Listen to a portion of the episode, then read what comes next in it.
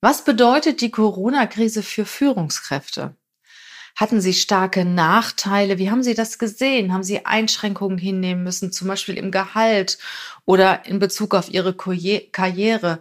Wurden Sie moralisch unter Druck gesetzt oder haben Sie sich unter Druck gesetzt gefühlt? Hatten Sie Zweifel am Sinn Ihrer Arbeit, an Ihrem Arbeitgeber, ja, an dem, was Sie in dem Moment gerade tun?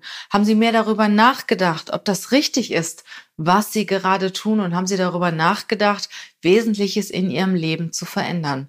Da gibt es eine aktuelle Studie drüber, über Bernhard von Bernhard Weidenbach, die ganz aktuell am 1.6.2021 veröffentlicht wurde.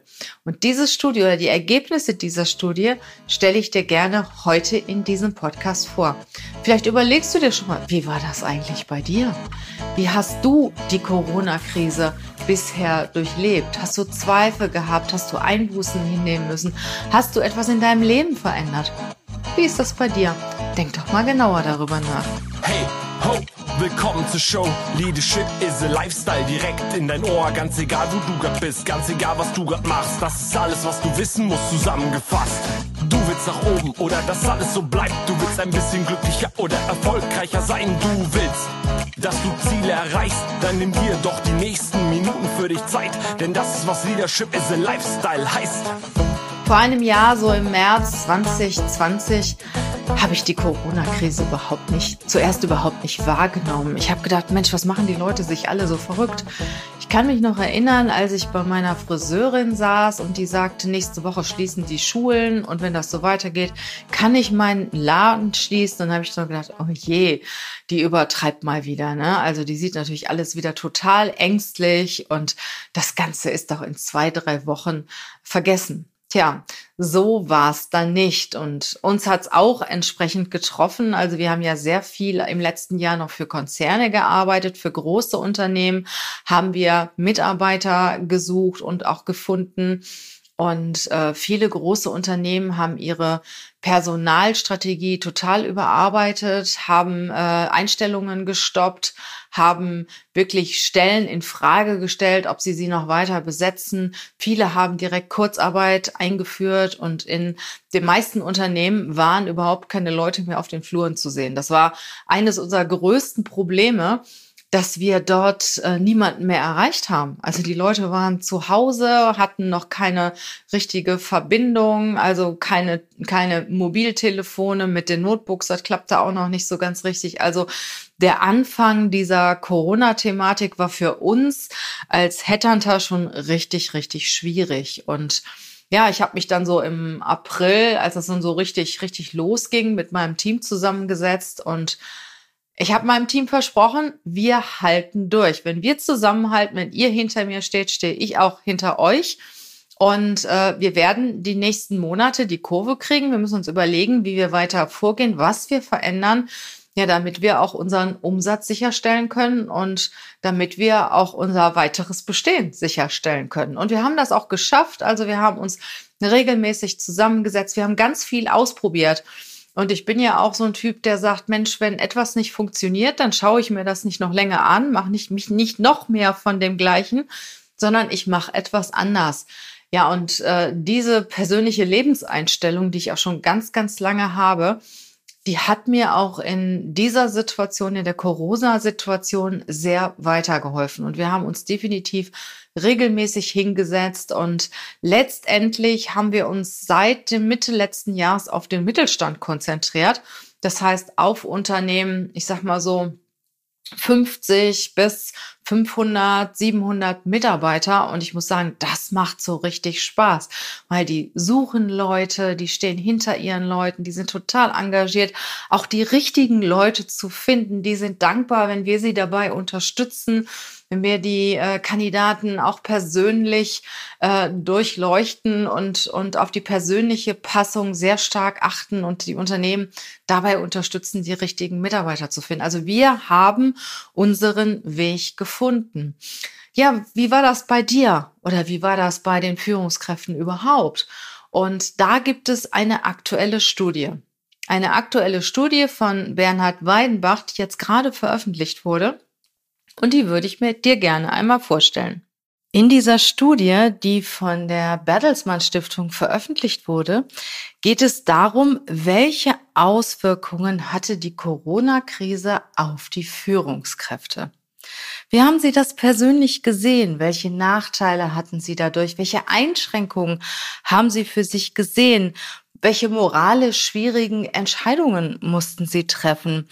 Welchen Sinn sehen Sie noch in Ihrer Arbeit? Haben Sie daran gezweifelt? Bin ich eigentlich hier noch richtig? Sehe ich wirklich noch einen Sinn in meiner Arbeit? Und was ganz besonders spannend äh, ist, ähm, es wurde auch nachgefragt, denken Sie als Führungskraft darüber nach, ob Sie überhaupt die richtigen beruflichen Dinge in Ihrem Leben machen? Ja, und ich stelle dir jetzt mal die Ergebnisse vor. Also die erste Frage war, für mich persönlich bedeutet die Krise bisher, dass ich direkte Nachteile oder Einschränkungen habe im Gehalt in meiner Karriere. Auf diese Frage haben 46,1 Prozent geantwortet, nö, habe ich überhaupt nicht. Und nur sieben Prozent haben das so gesehen, dass sie schon Einschränkungen haben in ihrer Karriere, in ihrem Karriereweg, dass sie gehaltliche Einschränkungen haben und dass sich die Corona-Krise schon negativ auf ihre berufliche Entwicklung auswirkt. 12,3 haben gesagt, da stimme ich eher zu. Also insgesamt waren es rund 20 Prozent, die schon gewisse negative Auswirkungen gesehen haben in ihrer beruflichen Weiterentwicklung, im Gehalt, bezüglich der Karriere. Aber 46 Prozent haben gesagt, nö, also bei mir hat sich da überhaupt nichts getan. Die zweite Frage war, für mich persönlich bedeutet die Krise bisher, dass ich mehr als sonst moralisch schwierige Entscheidungen treffen muss. Dass ich mehr als sonst moralisch schwierige Entscheidungen treffen muss. Ja, da haben 31,6 Prozent gesagt, nein. Also ich muss keine moralisch schwierigen Entscheidungen treffen. Und sechs Prozent haben gesagt, ja. Also es ist schon definitiv so. Ich muss äh, moralisch schwierige Entscheidungen treffen und knapp 19 Prozent äh, haben dem auch eher zugestimmt. Also rund 25 Prozent haben gesagt, also die Tendenz geht schon dahin, dass ich moralisch schwierige Entscheidungen treffen muss. Also wirklich schon ein Viertel der Führungskräfte haben das schon so gesehen. Bei der dritten Frage war es so, für mich persönlich bedeutet die Krise, dass ich den Sinn meiner Arbeit in Zweifel stelle oder dass ich den Sinn meiner Arbeit in Zweifel ziehe. Da haben knapp 45 Prozent gesagt, nein, also der Sinn meiner Arbeit ist vorhanden. Ich ziehe den Sinn meiner Arbeit nicht in Zweifel. Vier Prozent haben das schon so gesehen zweifeln an dem Sinn ihrer Arbeit. 11 Prozent sagen okay, teilweise, aber grundsätzlich waren es dann circa 15 Prozent, die gesagt haben, ja, also ich zweifle schon an dem Sinn meiner Arbeit. Auf der anderen Seite waren es 45 Prozent, die gesagt haben, nö, also ist alles soweit okay und der Rest dazwischen war halt teils, teils und so weiter. Ja, jetzt kommen wir zu der letzten Frage, die ich ganz besonders spannend finde. Für mich bedeutet die Krise, dass ich stärker darüber nachdenke, wichtige berufliche Dinge in meinem Leben zu verändern. Und da fand ich das Ergebnis auch sehr interessant. Und zwar haben 32 Prozent gesagt nein. Also ich sehe im Moment oder ich denke überhaupt nicht darüber nach, ähm, in meinem beruflichen Leben etwas zu verändern. 8,3 Prozent haben gesagt ja. Also hier möchte ich schon was verändern. Also ich habe sehr stark über meine berufliche Entwicklung nachgedacht und ich werde etwas verändern. Und 18,2 Prozent äh, stimmen dem auch eher zu. Also ganze 26 Prozent, mehr als ein Viertel aller befragten Führungskräfte, haben das schon so gesehen, dass sie sich in ihrem beruflichen Leben verändern möchten, haben über ihr berufliches Leben nachgedacht. Und äh, ja, bei, bei ihnen hat die Corona-Krise schon etwas ausgelöst. Also das ist schon interessant, so das Verhältnis. 32 Prozent sagen nein, also ich verändere überhaupt nichts. Und 26 Prozent denken darüber nach, etwas beruflich zu verändern.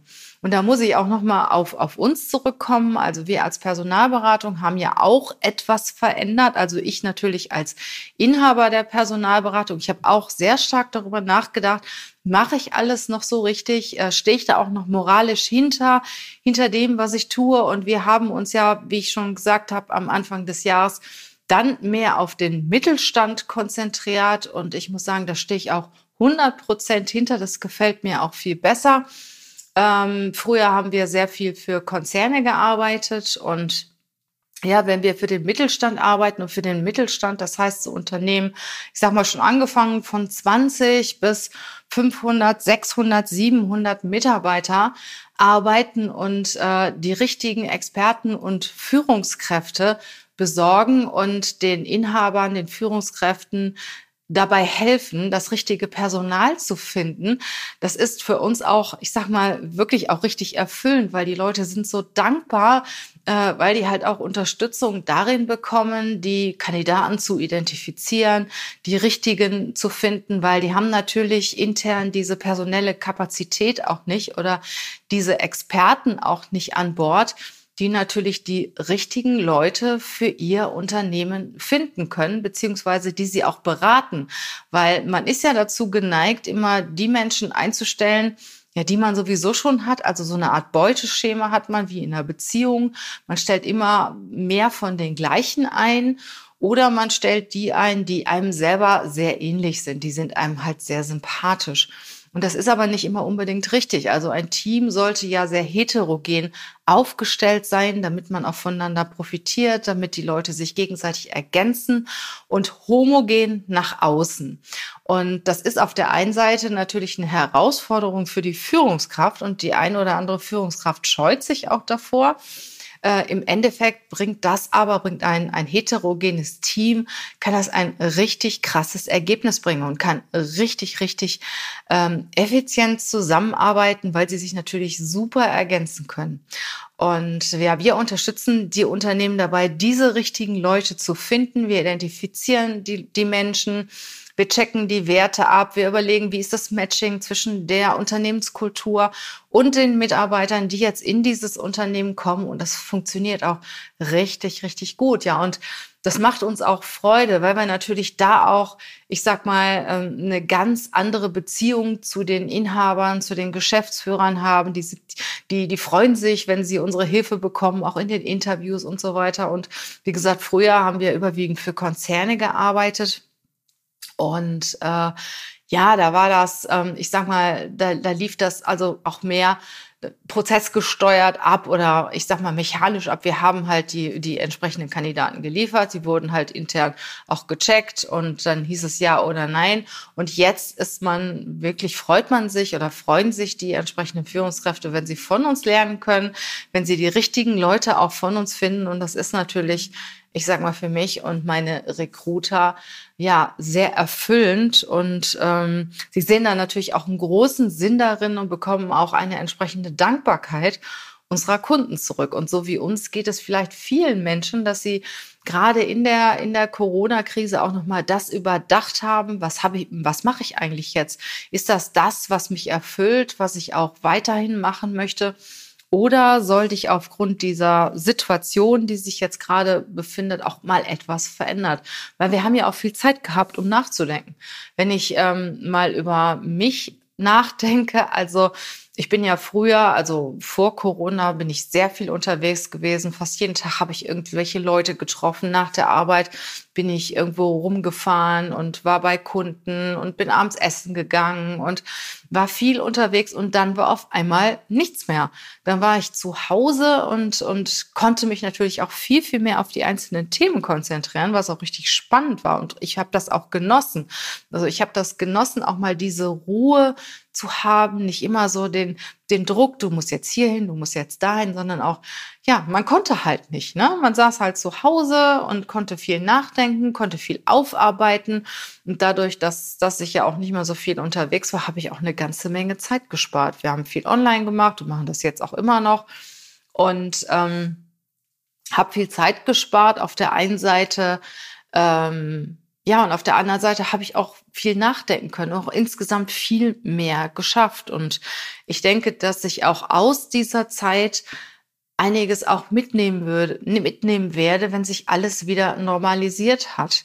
Zum Beispiel werde ich mit Sicherheit nicht mehr so viel reisen wie vorher, weil ich habe schon gemerkt, dass ähm, ich sag mal Online-Interviews, so Zoom-Calls zum Beispiel, dass sie super sind und ähm, klar im Endeffekt schaut man sich die Leute dann doch noch mal persönlich an, aber das nur letztendlich und die meisten Gespräche finden schon über Zoom statt. Und die, das spart natürlich eine ganze Menge Zeit.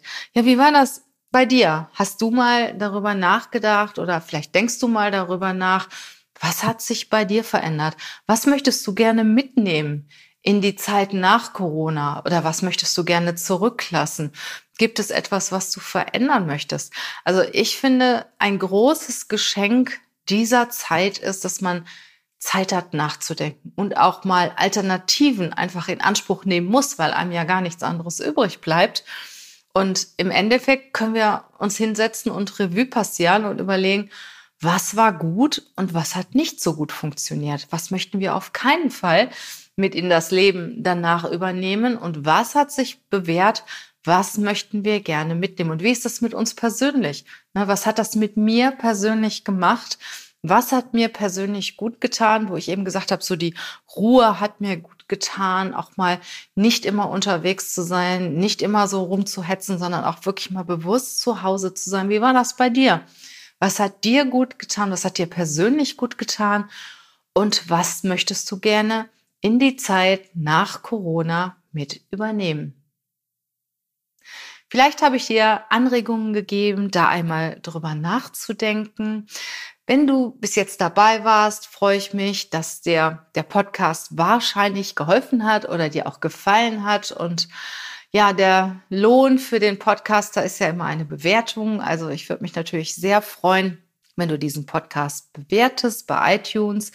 Und wenn du Mitarbeiter suchst und brauchst Unterstützung, gerade auch in dem Sinne, wenn du die Unterstützung möchtest in Bezug auf passt der oder die Mitarbeiterin persönlich auch zu uns, zu unserem Unternehmen? Bereichert diese Person das Team? Ich möchte nicht immer mehr von demselben einstellen, sondern ich möchte vielleicht auch mal jemanden einstellen, der anders ist als die Menschen, die ich im Moment bei uns beschäftige und trotzdem das Team bereichert. Dann sprech mich gerne an. Wir haben die Kapazitäten und die Kompetenzen, äh, ja, Menschen, Kandidaten zu diagnostizieren und auch das Matching herzustellen zwischen deiner Unternehmenskultur und den entsprechenden Mitarbeitern, weil du weißt ja, der größte Wettbewerbsvorteil sind die richtigen Mitarbeiter. Ich danke dir fürs Zuhören und freue mich auf unser nächstes Mal. Mach's gut, viel Spaß jetzt in dem wunderschönen Sommer und bleib gesund.